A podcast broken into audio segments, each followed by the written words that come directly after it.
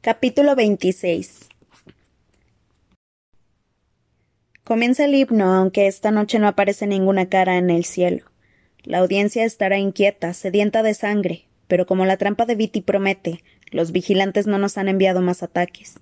Quizás sientan curiosidad por ver si funciona. Cuando Finnick y yo calculamos que son más o menos las nueve, salimos de nuestro campamento lleno de caracolas vacías, pasamos a la playa de las doce en punto y empezamos a ascender hacia el árbol, del rayo a la luz de la luna. Los estómagos llenos hacen que estemos más incómodos y jadeantes que en la excursión de la mañana. Empiezo a arrepentirme de haberme comido la última docena de ostras. Viti le pide a Finny que lo ayude y el resto montamos guardia. Antes de atar el alambre al árbol, Viti desenrolla metros y metros de cable. Hace que Finnick lo ate con fuerza a una rama rota y lo deja en el suelo. Después se ponen cada uno a un lado del árbol y se van pasando la bobina para rodear el tronco de alambre una y otra vez. Al principio aparece arbitrario, pero después veo un, veo un patrón, como un intrincado laberinto, que aparece bajo la luz de la luna en el lado de Viti. Me pregunto si importará dónde esté colocado el cable, o si no es más que un truco para que el público especule. Diría que la mayoría de los espectadores sabe tanto de electricidad como yo. El trabajo en el tronco se termina justo cuando oímos que empieza la ola. La verdad es que no se me había ocurrido calcular en qué momento justo de las diez se desencadenaba, porque debe de haber un momento de acumulación, después la ola en sí y después las secuelas de la inundación. Sin embargo, el cielo me dice que son las diez y media. Entonces es cuando Viti nos revela el resto del plan. Como nos, como nos hemos movido con rapidez entre los árboles, quiere que Joana y yo nos llevemos la bobina a través de la jungla, desenrollando el alambre conforme avanzamos. Tenemos que extenderla por la playa de las doce y soltar la bobina metálica con lo que quede de la parte profunda del agua, asegurándonos de que se hunda. Después correremos hacia la jungla. Si nos vamos ahora, ahora mismo, deberíamos tener tiempo para ponernos a salvo. Quiero ir con ellas para protegerlas, dice Pita de inmediato. Después del momento con la perla, sé que está menos dispuesto que nunca a perderme de vista. Eres demasiado lento, responde Viti. Además te necesito aquí. Katniss vigilará. No queda tiempo para discutirlo, lo siento. Si las chicas quieren salir de esta con vida, tienen que irse ya. Afirma, entregándole la bobina a Joana. El plan me gusta tan poco como a Pita, porque ¿cómo voy a protegerlo si estoy lejos? Pero Viti está en lo cierto. Con la pierna herida, Pita es demasiado lento para bajar por la colina a tiempo. Joana y yo somos las más rápidas y fiables sobre el suelo de la jungla. No se me ocurre ninguna alternativa, y si confío en alguien aquí aparte de Empita, ese es Viti. No pasa nada, le digo a mi compañero. Soltaremos el carrete y volveremos corriendo. No a la zona del rayo, me recuerda Viti. Vayan hacia el árbol del sector de la una a las dos. Si ven que se quedan sin tiempo, avancen un sector más. Ni se les ocurra volver a la playa hasta que pueda evaluar los daños. Sujeto la cara de Pita entre las manos. No te preocupes, te veré a medianoche. Le doy un beso y antes de que pueda objetar más lo suelto y me volteo hacia Joana. ¿Lista? ¿Por qué no? responde ella encogiéndose de hombros. Formar equipo conmigo le hace tanta gracia como a mí, pero todos estamos presos en la trampa de Viti. Tú vigilas, yo desenrollo. Después podemos cambiarnos. Sin más charla empezamos a bajar la pendiente. De hecho, hay poca charla entre nosotras. Bajamos a un buen ritmo, una, con el carrete y la otra vigilando. Cuando llevamos la mitad del camino oímos que empiezan los chasquidos, lo que indica que ya son más de las once. Será mejor que nos demos prisa, comenta Joana. Quiero estar bien lejos del agua antes de que caiga el rayo, por si Voltios ha hecho mal algún cálculo o lo que sea. Llevaré la bobina un rato, le digo. Es más difícil tender el cable que vigilar, y su turno ha sido largo. Toma, responde pasándome el carrete. Tenemos las dos manos todavía en el cilindro metálico cuando notamos una ligera vibración. De repente, el fino alambre dorado que hemos dejado atrás salta hacia nosotras y se nos enrolla formando bucles y lazos en las muñecas. Después el extremo cortado se acerca como una serpiente hasta nuestros pies. Tardamos un segundo en comprender este rápido giro de los acontecimientos. Joana y yo nos miramos, pero ninguna tiene que decirlo. Alguien no muy lejos de nosotras ha cortado el alambre y nos alcanzará en cualquier momento. Suelto el cable y estoy a punto de agarrar una flecha cuando el cilindro metálico me golpea el lateral de la cabeza. En un instante me encuentro en el suelo, de espaldas sobre las enredaderas, con un terrible dolor en la sien izquierda. Me pasa algo en los ojos. La vista se me emborrona una y otra vez cuando intento conseguir que las dos lunas que flotan en el cielo vuelvan a ser una. Me resulta difícil respirar y me doy cuenta de que tengo a Joanna encima del pecho, sujetándome los hombros con las rodillas. Noto un pinchazo en el antebrazo izquierdo. Intento sacudírmela de encima, pero sigo demasiado incapacitada. Joana me está metiendo algo. Creo que la punta de su cuchillo en la carne y lo está retorciendo. Siento un desgarro atroz y algo caliente que me cae por la muñeca y me llena la palma de la mano. Ella me da un manotazo en el brazo y me cubre la mitad de la cara con mi propia sangre. Quédate quieta. Si sea. Se aparte de mí y me quedo sola. Que me quede quieta. Pienso. ¿Por qué? ¿Qué está pasando? Cierro los ojos para bloquear este mundo incoherente mientras intento analizar mi situación. Solo puedo pensar en Joanna empujando a Wires hacia la playa. Quédate quieta, ¿quieres? Pero no atacó a Wires. Así no. De todos modos yo no soy Wires ni Mahara. Oigo una y otra vez en mi cabeza. Quédate quieta, ¿quieres? Pisadas que se acercan, dos pares, pesadas, no intentan ocultarse la voz de Brutus. Está casi muerta. Venga, vamos, Enovaria. Pies alejándose en la noche. ¿Lo estoy? Pierdo y recupero la conciencia una y otra vez en busca de una respuesta. ¿Estoy casi muerta? No me encuentro en situación de argumentar lo contrario. De hecho, pensar de forma racional me cuesta mucho. Esto es lo que sé. Joana me atacó, me golpeó en la cabeza con ese cilindro, me cortó el brazo y probablemente causó un daño irreparable en mis venas y arterias. Y después aparecieron Brutus y Enovaria antes de tener tiempo para rematarme. Se acabó la alianza. Finnick y Joana deben de haberse puesto de acuerdo para traicionarnos esta noche. Sabía que teníamos que habernos ido. No sé de qué lado está Viti, pero hay vía libre para darme casa. Y a Pita también. Pita, Abro los ojos atenazada por el pánico. Pita está esperando al lado del árbol sin sospechar y con la guardia baja. Quizá Finnick ya lo haya matado. No. Susurro. Los profesionales cortaron el cable a poca distancia de aquí, así que Finnick, Vita, Viti y Pita no saben lo que está pasando. Solo pueden suponer lo sucedido porque el cable se ha quedado muerto, o incluso porque ha saltado como un muelle también en su extremo. Eso en sí mismo podría considerarse como una señal para matar, ¿no? Quizá no era más que Joana decidiendo que había llegado la hora de romper con nosotros, de matarme, de escapar de los profesionales e intentar meter a Finnick en la pelea lo antes posible. No lo sé. Solo sé que debo volver con Pita y mantenerlo con vida. Necesito toda mi fuerza de voluntad para sentarme y arrastrar las manos por la corteza de un árbol hasta lograr ponerme en pie. Por suerte tengo algo a lo que agarrarme, porque la jungla se mueve de un lado a otro. Sin previo aviso me echo hacia adelante y vomito el banquete de marisco. Las arcadas siguen hasta que ya no puede quedar ni una ostra dentro de mi cuerpo. Temblorosa y empapada en sudor evalúo mi condición física. Al levantar el brazo herido, la sangre me salpica la cara y el mundo da otra voltereta alarmante. Cierro los ojos con fuerza y me agarro al árbol hasta que todo se calma un poco. Después me acerco con precaución a un árbol vecino, arranco un poco de musgo, y sin examinar más la herida me vendo con fuerza el brazo. Mejor. Es mucho mejor no verlo. Me llevo la mano a la herida de la cabeza con mucho cuidado. Tengo un chichón enorme, pero no demasiada sangre. Está claro que he sufrido daños internos, aunque no parezco correr peligro de morir desangrada, al menos no por la cabeza. Me seco las manos en el musgo y agarro vacilante el arco con el brazo izquierdo el herido. Pongo una flecha en la cuerda y obligo a mis pies a subir por la pendiente. Pita, mi último deseo, mi promesa, mantenerlo con vida. Me animo un poco al darme cuenta de que debe de seguir vivo, ya que no ha sonado ningún cañón. Quizá Joana trabajara sola porque creía que Phoenix se alearía con ella una vez dejara claras sus intenciones, aunque resulta difícil saber qué pasa entre esos dos. Me acuerdo de que la miró para ver qué pensaba antes de aceptar ayudar a montar la trampa de Viti. Entre ellos hay una alianza mucho más profunda, basada en varios años de amistad y en quién sabe qué más. Por tanto, si Joana me ha traicionado, yo no debería seguir confiando en Finnick.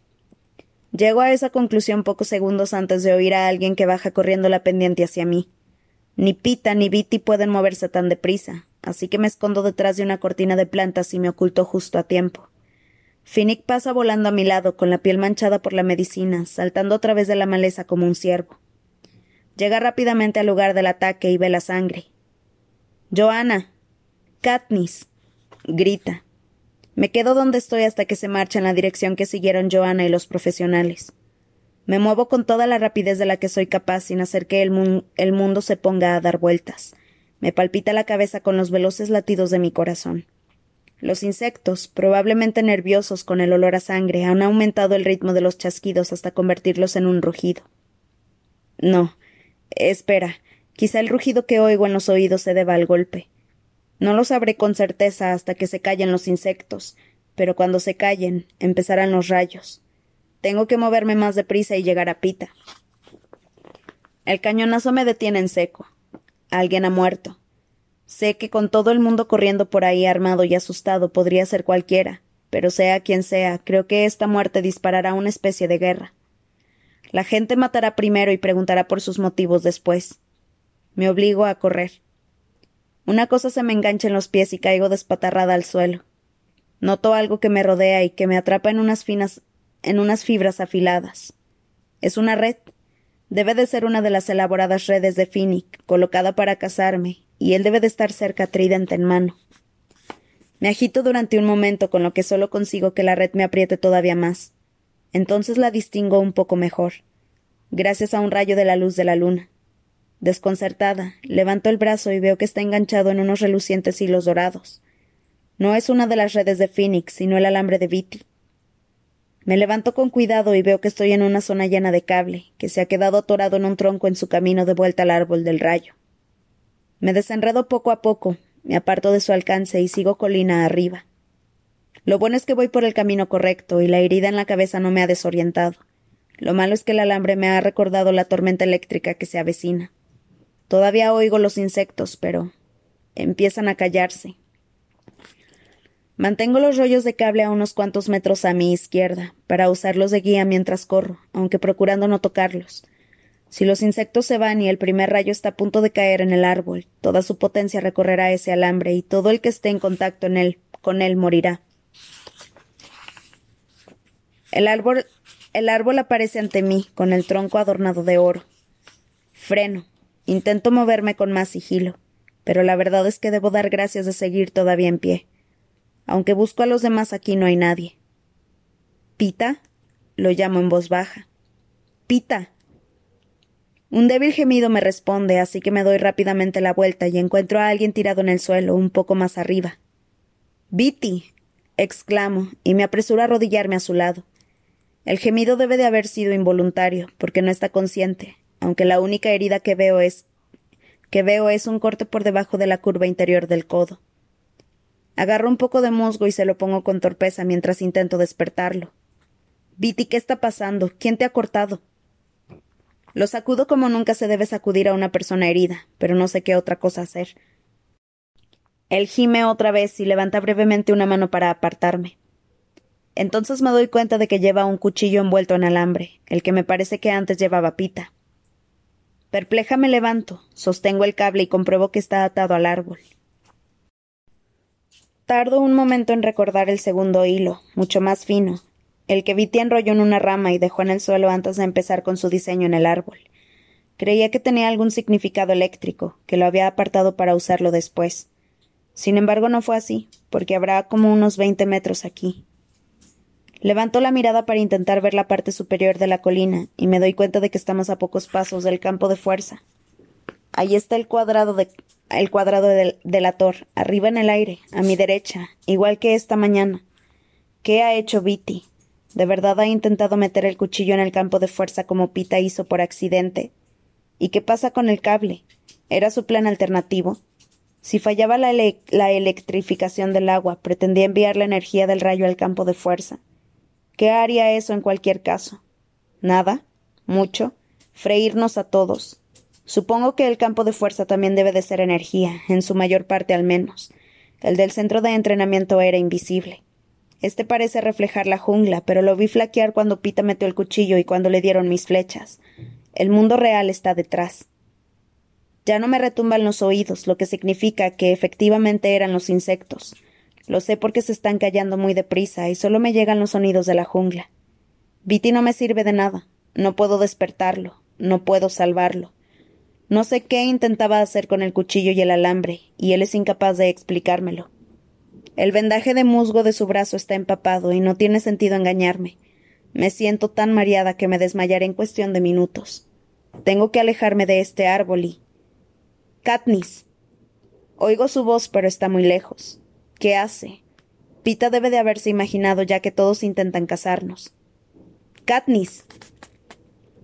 No puedo protegerlo. No puedo moverme deprisa ni alejarme demasiado, y mi destreza con el arco resulta cuestionable. Como mucho. Así que hago lo único que puedo para atraer a los atacantes y apartarlos de él. Comienzo a gritar. Pita. Estoy aquí, Pita. Sí. Alejaré de Pita a todos los que estén cerca. Los atraeré hasta mí. Hasta el árbol que está a punto de convertirse en un arma.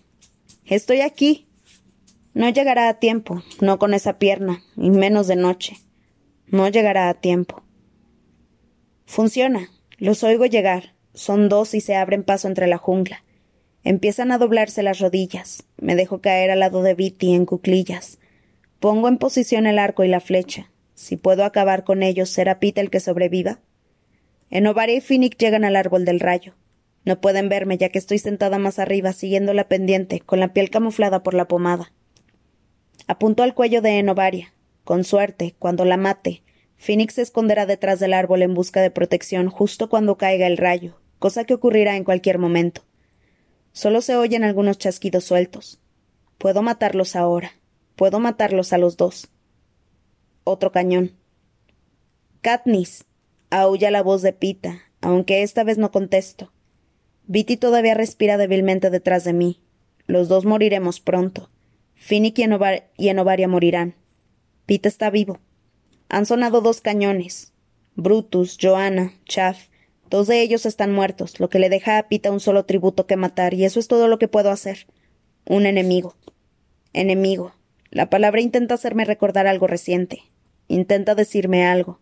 La expresión en el rostro de Hamish. Katniss, cuando estés en la arena, me dijo con el ceño fruncido con recelo. ¿Qué? Me oigo contestar tensa a la defensiva por una acusación todavía sin formular. Recuerda quién es el verdadero enemigo. Me pidió.